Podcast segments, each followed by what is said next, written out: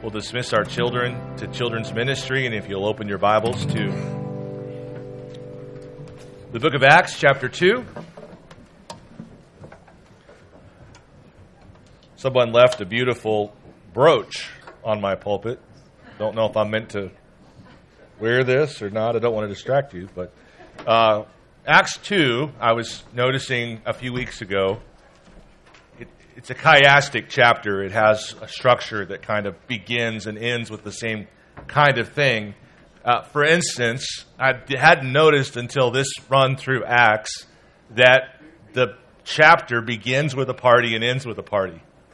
So there are two feasts, one at the beginning and one at the end. And the first is a feast under the law, and the second is a feast under the gospel. And that's, again, extraordinarily helpful to us because we're actually gathering to ask the question over the last two weeks what makes a person glad and generous? And I was pretty excited. I think I was more excited than you were, frankly, last week, uh, to say, like, this is cool because these people weren't glad and generous at the beginning, and now they are, and we get to see what transformed them. So last week we began to look at these forces at work in the lives of these folks that transform them into being glad and generous. And we looked at four of eight. I found more sense, but I'm not going to continue this forever. Uh, we'll, we'll wrap this up today with looking at four more forces or truths that were at play in these people's hearts that transform them. Just keep in mind that, that, that this transformation is, is exponential. You know, it, to a casual reader, you may read and say, well, I don't know really what happened, what changed. I mean, they were in a party before, they're in a party after. Like, what happened? Like, what's, what's the big deal? But a further inspection of the kinds or the quality of the parties they were engaged in on both hands uh, really tells you a lot. It, the first party was, was a party in name only. Like, it was one of those. Have you been to a party like that? Like, like you're invited to a party and you realize once you arrive that the only thing that's a party about this party is that it's called a party. Uh, uh, like, okay, yeah, this is thanks for the invi- invitation to the party, you know.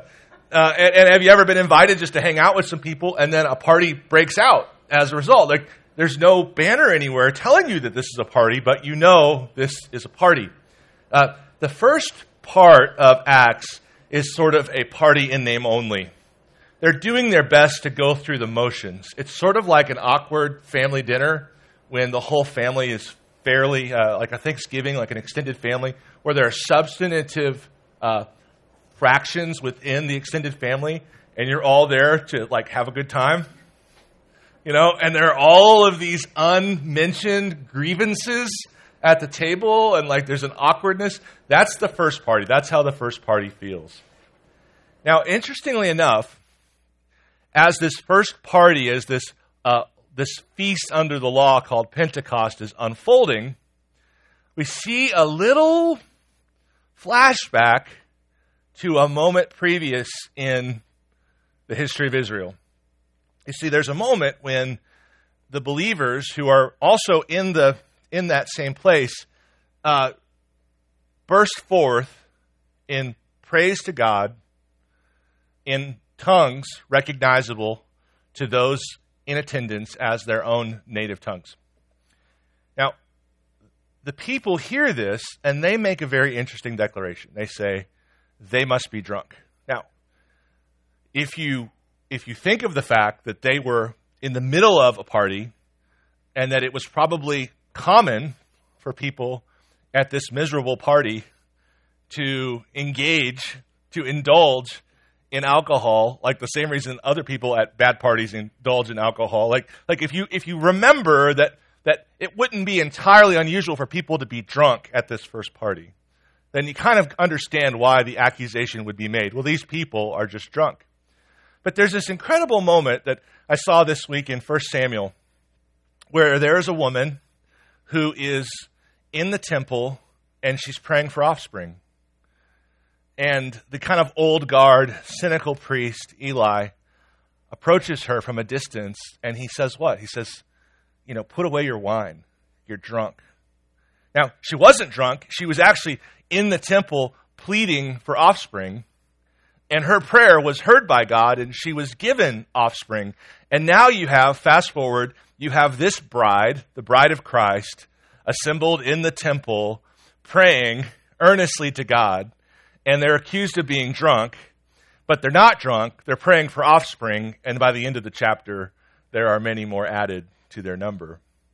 So it's kind of this really interesting reflection back to the history of Israel, and that's happening a lot in this chapter.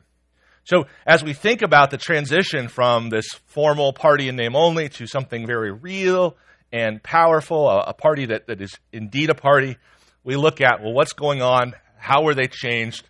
What affected them? And we'll look at four more things today.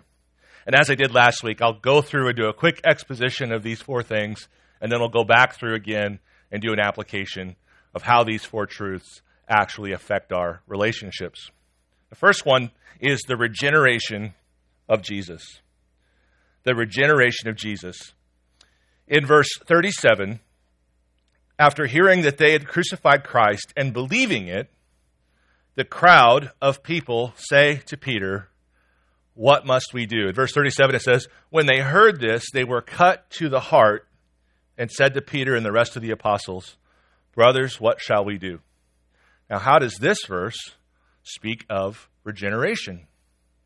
Well, notice the phrase cut to the heart. So I think there's more going on here than merely a reflection of their regret. Many years prior, through the Old Testament prophets, through Moses and the law, God had promised that one of the things he would do to create his new community is that he would cut their hearts. Uh, he would circumcise their hearts.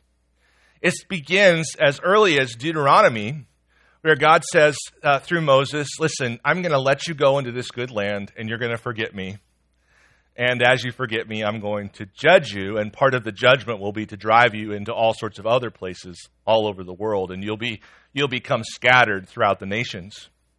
And then God says, When the time comes for me to bring you back, I will assemble you, I will bring you back from those nations and he says what? He says, I will circumcise your heart. I will circumcise your heart, and that will make you want to follow me, right? Uh, the Lord will circumcise your heart and the heart of your offspring, so that you will love the Lord your God with all your heart, with all your soul, that you may live. Now, what we see in Acts 2 is the fulfillment of this promise, at least an initial fulfillment of this promise. The Jews that were scattered all over the nations have come back together, and through the, mirac- the miraculous prayers of the saints, the miraculous praise of the saints, they're hearing the word of God in their own language. And suddenly, all of this disunity caused by cultural and geographical factors is overcome through a miraculous work of God and then Peter preaches the gospel to them. And I think what we see when it says they were cut to the heart isn't merely deep regret, but what we would call the first signs of regeneration. That God is giving them a new heart. Uh, the Old Testament language for new heart is a cut heart, a circumcised heart, a fresh heart, pulling off the foreskin of the heart, as it says in the Old Testament.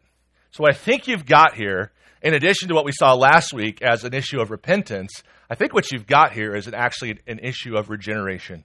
God is making these people new. So that's the first one. The second one, the resources of Jesus. Look at verse 38. Uh, the gospel is often described to be the glorious exchange. And it's so easy for us to affix most of our attention on what is removed from us rather than what is given to us.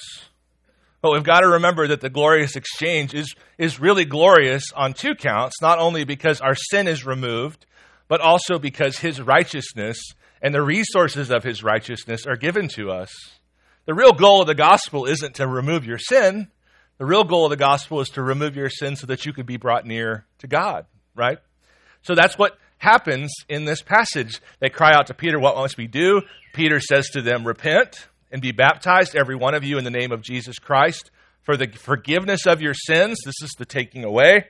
And you will receive the gift of the Holy Spirit. The gift of the Holy Spirit is, is the participation in the divine nature of the Trinity. It's the opportunity to be reconciled fully and relate rightly to God.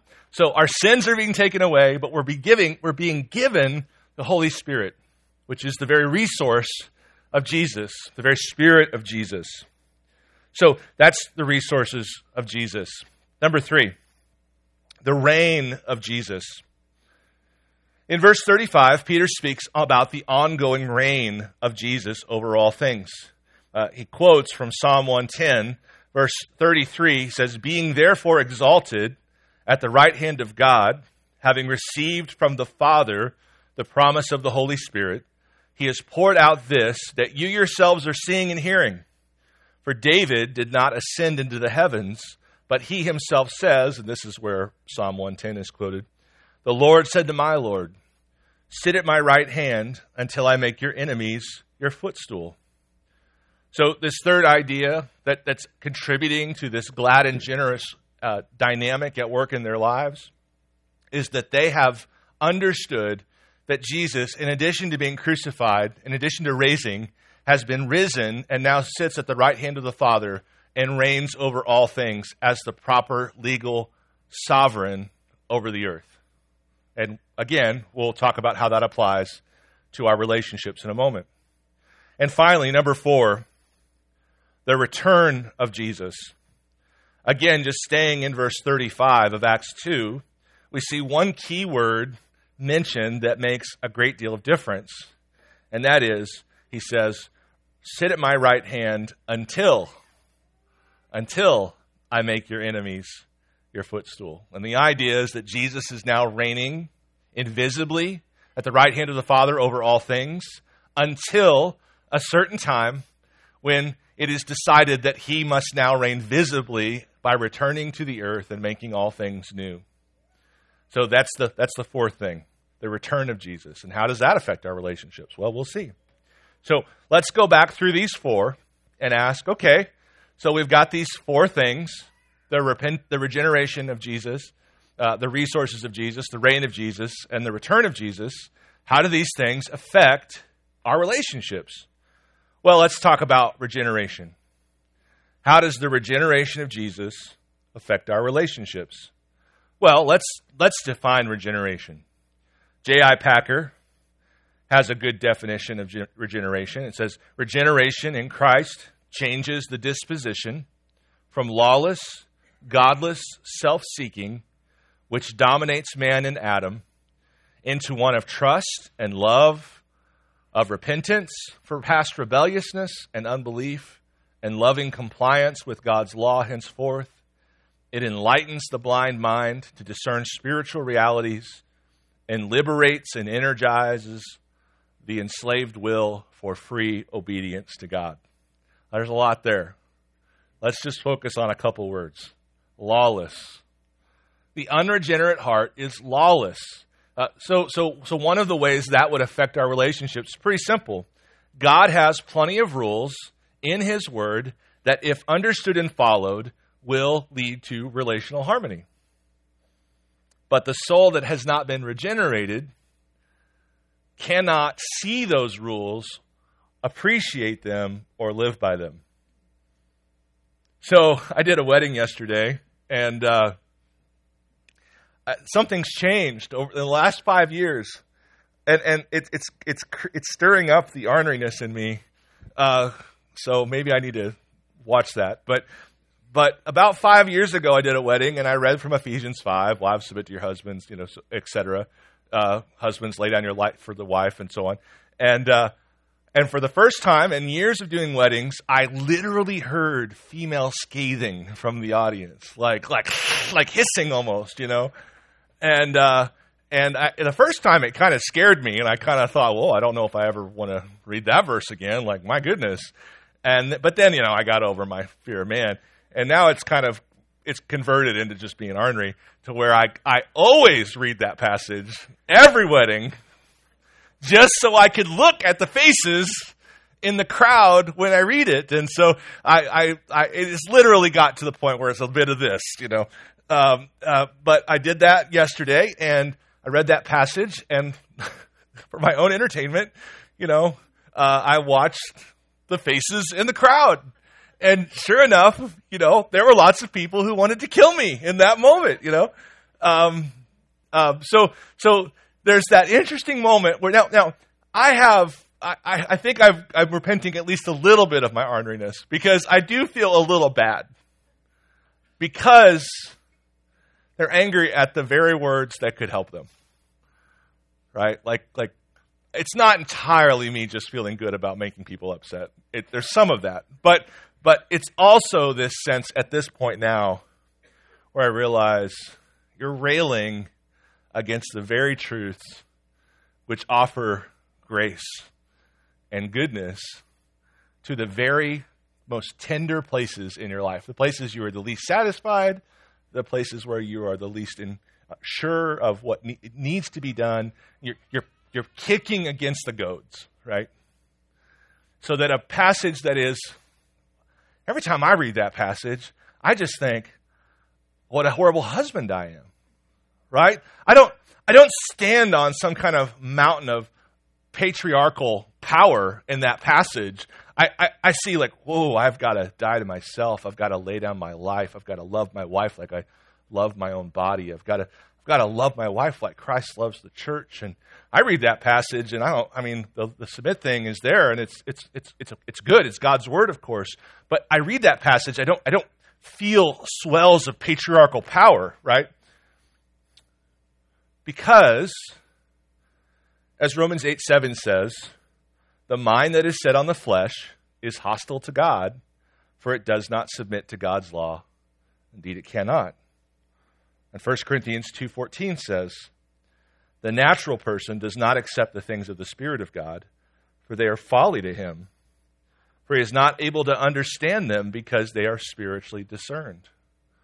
So one of the fundamental things that must take place in order for our relationships to be God honoring is we must be born again. As Jesus says, if you are not born again, you cannot see the kingdom of God. And there there are like rules to the way the kingdom works. The kingdom's a great place, and there's, there's tons of good things in the kingdom, but there are kingdom rules. But if you aren't born again, you can't see the kingdom rules, and you can't delight in the kingdom rules.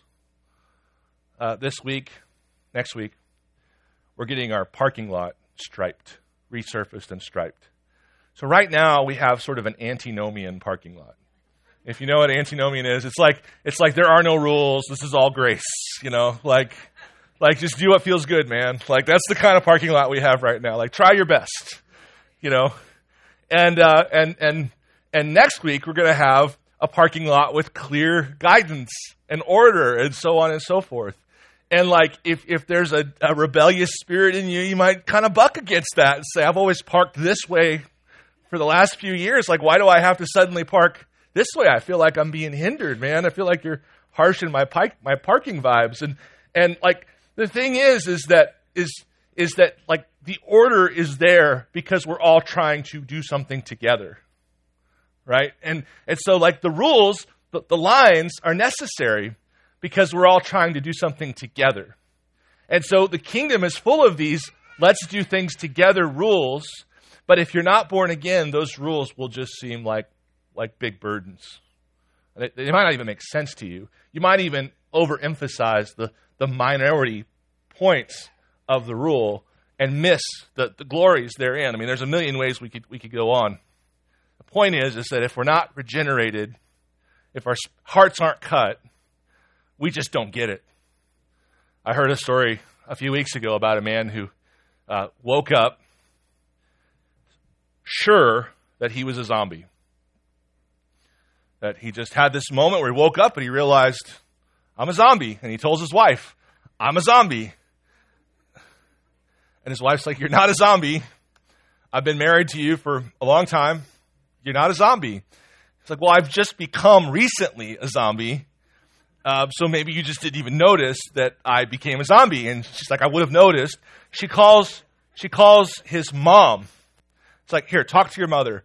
Mom's on the phone. She's like, son, you're not a zombie. I, I gave birth to you, and I would know if I gave birth to a zombie. And uh, and and he's like, well, I, I, I, wasn't a zombie when I was born, mom. Like this is a recent thing, so it doesn't work. So so a wife calls a psychiatrist and says, I need an emergency meeting today. My husband believes he's a zombie. And so they actually get the emergency appointment. They go in to see the psychiatrist. The psychiatrist calmly says, "You think you're a zombie?" He's like, "Well, I don't think. I know I'm a zombie." And uh, and and and the psychiatrist says, uh, "Do zombies bleed?" And the man says, "No, they're they're undead. They don't bleed, of course." And so the psychiatrist very calmly walks up and pricks him in the finger with a needle, and blood comes out of this man's thumb. And there's this quiet pause, and the man says, I guess I was wrong. Zombies do bleed. and, like, I, I, I honestly, I told you that story because, like, it just explains a broken heart so well. Like, it just explains all of the problems that we have in our mind if our minds have not been renewed in Christ. Like these massive confirmation biases, these outlandish ideas, this sort of this sort of uh, unteachability and so forth. You know, 2 Corinthians 4 6 says, For God, this is the this is the regeneration uh, that, that changes us. 1 Corinthians or 2 Corinthians 4 6 says, For God who said, Let light shine out of darkness, has shone in our hearts to give the light of the knowledge of the glory of God in the face of Christ Jesus. So regeneration makes every difference in your relationships. And if you're raising a teenage child, like there's a difference between walking with a kid who is walking with Jesus and one who isn't. I mean, there are massive differences that I hope you recognize over that issue. Number two, resources of Jesus. How do the resources of Jesus affect our relationships? Well, uh, this great exchange that I referenced earlier is extraordinarily practical. So in Galatians 5, Paul lists a number of sins that are common to those who do not have the Holy Spirit or who are not walking in the Holy Spirit. Now, that list is just jam packed full of sins that destroy relationships sexual immorality, impurity, sensuality, idolatry, enmity, strife jealousy, fits of anger, rivalries, dissensions, divisions. I mean, there you go. Like, what do those things actually do? Those things destroy relationships. Here's the thing I just want to, as a sober warning, to let you understand. Like, if you're practicing these things, you are walking into every relationship with a suicide vest on. Like, it's going to go off. And it's not only going to hurt you, it's going to hurt those in your life. If, if you're walking in the flesh, it's sort of like you're cluelessly walking around with a pipe bomb in your backpack. And you're just carrying it into this relationship and this relationship. And if these things aren't dealt with, boom. And you don't get to choose the boom. You know, you don't get to choose the time.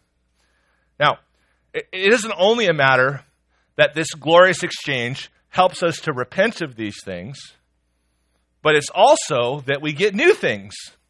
So that immediately following the list of the sins of the flesh, Paul gives us a list of the fruits of the Spirit. Now, this list is exactly the opposite of the previous list. It builds relationships, it builds community, it, it, it, it blesses friendships and marriages and parenting and child relationships, love and joy and peace and patience and kindness and gentleness and goodness and, and faithfulness and self control. Like these are all things that bless our relationships. Here's the thing when you have been given the Holy Spirit, you are transformed both immediately and also progressively from the person with the pipe bomb in your backpack to a, what Ernest Hemingway referred to in another context as a movable feast. I love that phrase, a movable feast. These are fruits, right? So it's like you're walking in to all of your relationships with the Holy Spirit with like with this feast from the Spirit available to all those you know. There's a feast of fruitfulness, a feast of love and peace and patience and kindness. Like you're you're this walking, talking blessing machine. I, I love the phrase movable feast because it just has this very biblical antecedent. Uh, there's this Old Testament story about a man named Melchizedek. And uh, Abraham had just fought a very difficult battle and no doubt tired. And the king uh, named Melchizedek shows up into Abraham's story. And Melchizedek is said to be the king of righteousness. That's his name. Melchizedek is king of righteousness. And he's the king of Salem, which means peace. He's the king of peace and he's the king of righteousness. And what does he do when he finds Abraham as the king of peace and king of righteousness? He, he puts bread and wine in front of Abraham and blesses him. Melchizedek is a movable feast. He's, he's got righteousness and peace deep within. He's, he's bringing the blessing into Abraham. And that's, that's Jesus, right? That's, that's ultimately Jesus, the King of righteousness and the King of peace. And he's bringing bread and wine to bless his people. And the thing you need to understand with this whole resources of Jesus thing is, is that you have that now. That's who you're supposed to be. You're supposed to sort of magically appear in the weariness of someone else's life with righteousness and peace and the gospel. You're, you're a movable feast. I mean, it's a tremendously miraculous thing.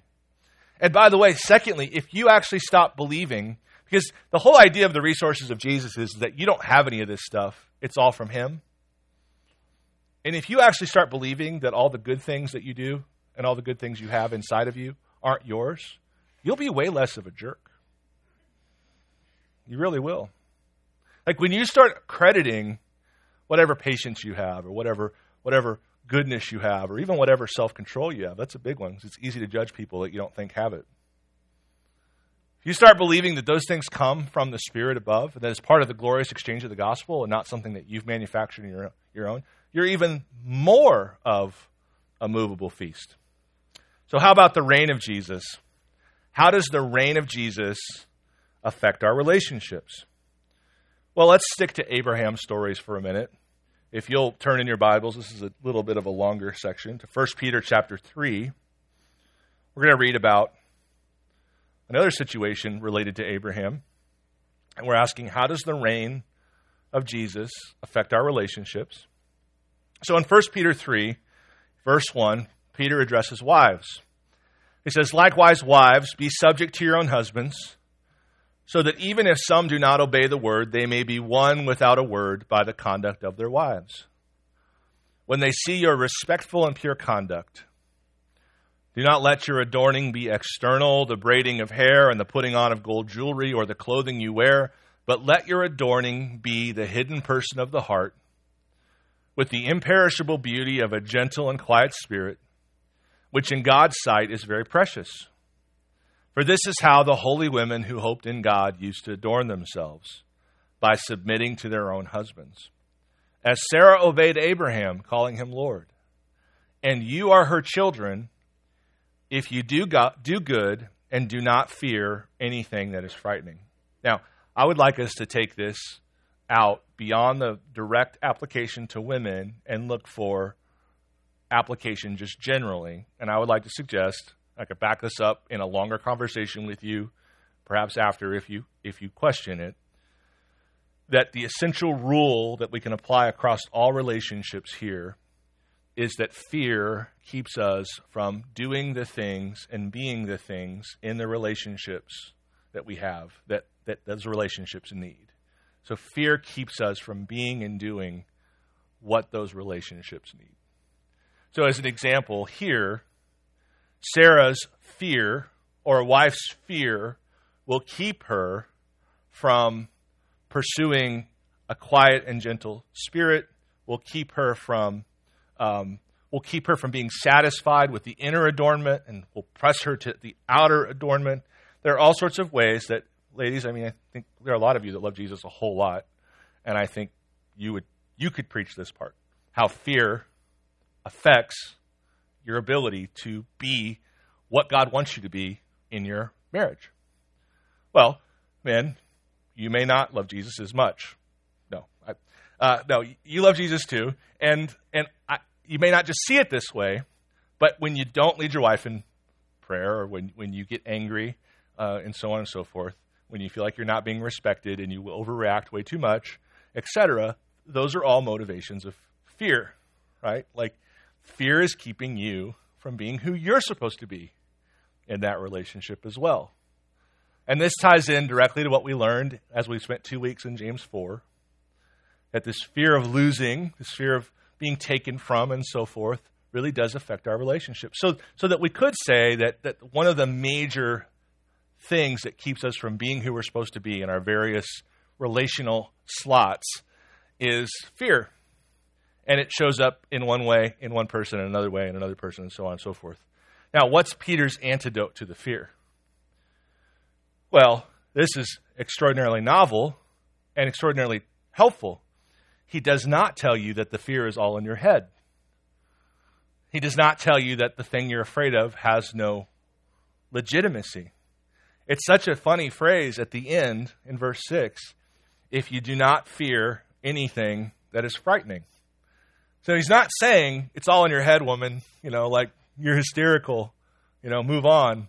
He's saying, like, no, the things are frightening. But there's got there's something bigger at work that will keep you from being enslaved to the things that are frightening. And that thing bigger at work in the story of Abraham and Sarah is the reign of God. It's the thing that comes through over and over again in their story. Now, just as an example, like Sarah's fear kept her at, at times from being what she needed to be for Abraham. And Abraham's fear at times kept him from being what he needed to be for Sarah. There were moments when he really sold her out, like kind of actually sold her out because of his fear. So fear was a problem in this relationship, and it, it did keep them from being what they were supposed to be. But how did God break through? How did God break through those, those moments of fear? Every single time it was God revealing himself to be sovereign over their lives. Even when Abraham did sell out Sarah, God broke through and said, uh, I'm really, really in charge. I don't think you understand how in charge I actually am. Even when Sarah was tempted to secretly laugh at the promises of God, God's sovereign omniscience was inserted into that moment. So, like, hey, I, I saw you when no one could see you. I saw you. So that the reign of God, the reign of Jesus, we'll get to why that's an important distinction in a moment, but the reign of God is this sort of antidote and answer to the fear that's ruining your relationships. And that's simply this God's in control. He really, really is.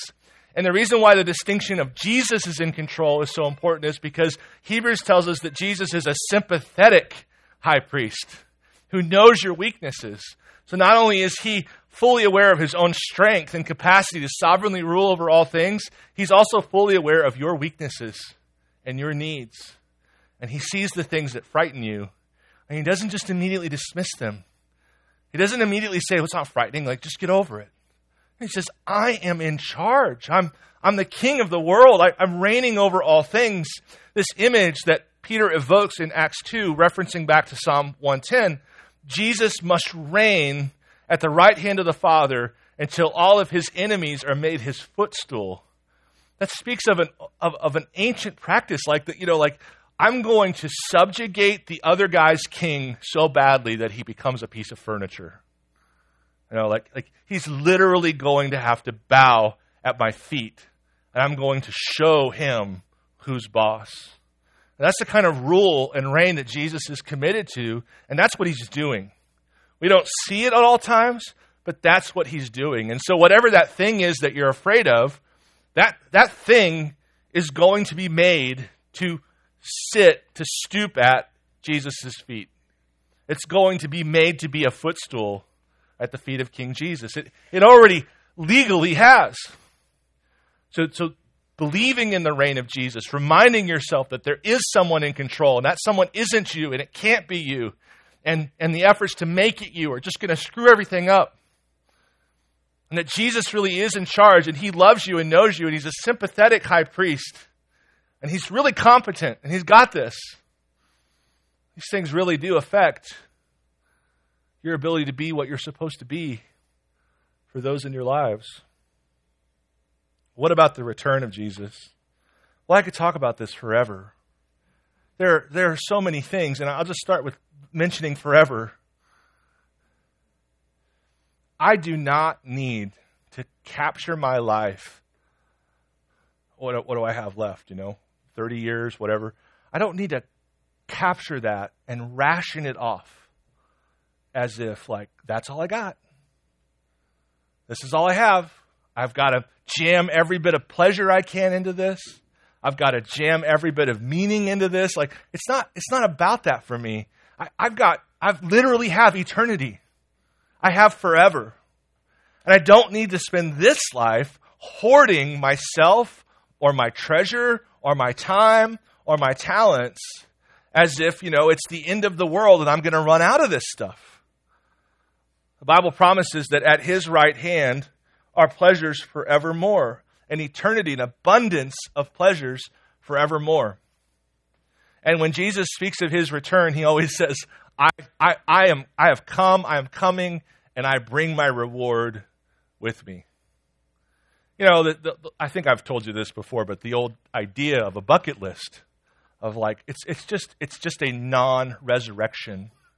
If you use that phrase, don't feel bad. It's fine. But it's just a it's just a non-resurrectional perspective. It's like I've got X number of years to cram as much good stuff in as I can.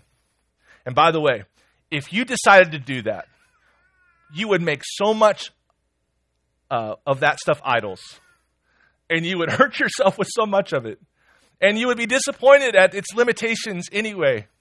But what if you started believing that the end of this life is the beginning of the real one, and that you have all of eternity to know and enjoy and press in higher and higher and deeper into God, and that like the whole idea of eternity is that all of the physical pleasures that God has created are suddenly energized with the actual glory of Jesus and as I will say to people, every pleasure is godly and every godliness is pleasurable. Like what if that's what if that's your future? Well, then you're not hoarding any longer. It's, it's not a matter of, of worrying about running out of something because literally you will reign with Jesus forever in a new heaven and a new earth. So there's certainly that aspect of the return of Jesus that is enough to, to, to, turn our hearts into glad and generous. This idea that he's returning and he will bring his reward with, me, with him, and that that life is really where I come alive in the fullest sense. There's another sense in which the return of Jesus is helpful because the people in our lives are not always godly. Either like not saved or not seeing their sin. The people in our lives can hurt us, either intentionally or accidentally, either through evil or incompetence or a combination thereof. And if you spend your whole time, because you're going to have to spend all your time trying to vindicate yourself, you're, oh my goodness, you're going to be exhausted and it's not going to work. But what if you actually believed that the king is returning and that he will set those things right as they ought to be? And what if you what if that gave you a tremendous amount of patience to endure and wait for Jesus to come and make all things new? And what if it even gave you a tremendous amount of hope for people that you feel like don't get it. You know, not everybody has. I, th- I, I don't understand how to explain it, but it does feel like sometimes some people get a harder toolkit than others, naturally, dispositionally, and so on. And I've often told pastor friends of mine that sometimes as I'm walking with a saint, I see the limps and the brokenness, and I think they're just you're just not getting it. And I don't know if you're ever going to entirely get it. And I, I put, you know, I'm a very visual person. I put this image in my head about 10 years ago, and it was related to a specific person I was walking with at the time, but I've applied it many times since. And it's just the idea of holding this person's hand, walking them into heaven, full of all their limps and, and tragic childhoods and deep personality flaws and so on, and holding them, walking up to heaven, and then like letting go of their hand as they walk in, and then just watching them dance fully transformed, fully alive, fully free. Have you ever seen those videos on YouTube of people like can't hear and then through some miraculous technological thing they can, or they're born with you know they can't see and then suddenly they're, they're given glasses and they can see? Watch those videos. If you're if you're if you're if you're running low on hope for those in your lives, watch those videos because what's going to happen when Jesus returns is all of those limps and and problems that the people in your life have. I mean, you have them too, but you know, uh, all of those things will just go away. And you're going to watch people spring like deer in freedom and gladness, not just from their physical problems, but from all of the junk that's just that's just metastasized in their in their hearts and their souls years after years. You're going to see people who you won't recognize anymore.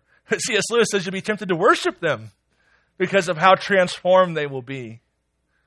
So not only does the return of Jesus and all that it implies give me like, okay, I don't have to hoard my life, but it also makes me realize like the people in my life are going to be well.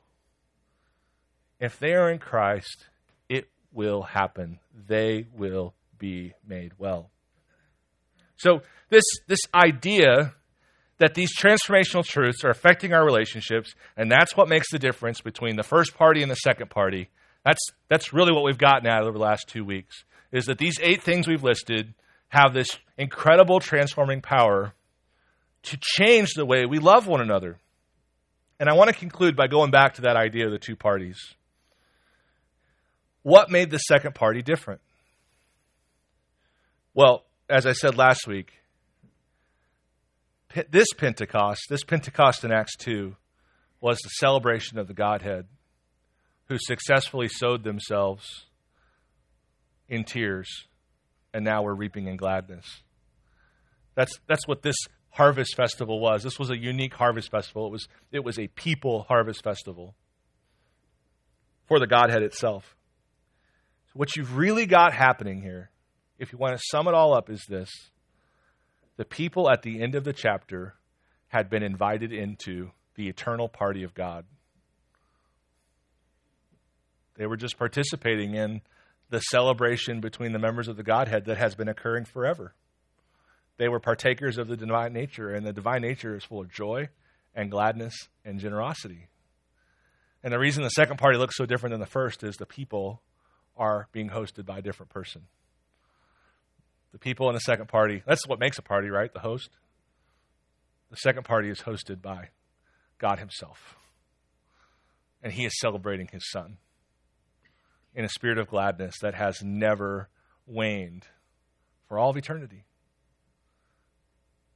There should be, I hope, for as much as the relationships in your life are complicated and difficult, there should be, I hope, a sense of confidence and almost inevitability that emerges when you realize how rich you are in the relational uh, transforming powers of the gospel. There should almost be a sense of inevitability that says, you know what? Like, how can I screw this up? God has really lavished me with these incredible truths, these incredible forces at work in my heart that will win the day. So let's introduce the Lord's table. If you want to see something cool, turn to Psalm 110. I can read it to you, it's fine. Lord's table, Psalm 110. This is the passage that Peter quotes from. After I'd written my sermon, I thought, you know, I probably ought to read Psalm 110 again. Listen to Psalm 110. The Lord says to my Lord, Sit at my right hand until I make your enemies your footstool. The Lord sends forth from Zion your mighty scepter. Rule in the midst of your enemies. Your people will offer themselves freely on the day of your power. So there's the glad and generous community. It's the reign of Jesus.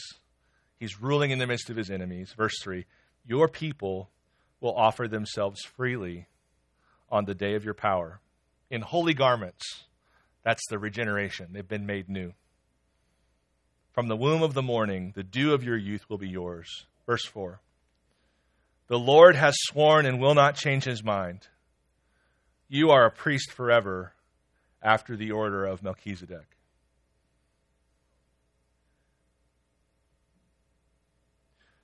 Lord God, you bring us bread and wine today and a blessing of righteousness and peace. As this table is presented before us this morning, may we celebrate the inevitability of your kingdom, the power that you are working, working to reconcile all things to yourself, your reign over all things, your reign in the midst of your enemies, and the, the glad and generous spirit you've given your people in this kingdom. We praise you, Holy God. We don't deserve any of this, but we are wealthy. We are wealthy. It would be wrong to not acknowledge the tremendous wealth you've bestowed upon us through the gospel. And so we stand before you like just it's not a brag, it's just a fact. We're wealthy. We're wealthy with the with all of the stuff we need for life and godliness. You've given it to us, Lord. You've given us every spiritual blessing in the heavenly places, and it's all because we've taken and become a part of you in your divine union. So, Lord, as we approach this table, I pray that the believers in Jesus would come and rejoice that they are a part of a new line of priesthood, a movable feast in the order of Melchizedek. And if there are people here, Lord, who don't know you and are, are still pondering where they fit into you, Lord, I pray that you'd help them to see that this all begins with you giving them a new heart, that they would stay seated and seek you for that, that, the, that they would ask you, Lord, for a new heart, and that you would be faithful as you promised to be faithful to save all those who call upon the name of the Lord. We pray this in Jesus' name. Amen.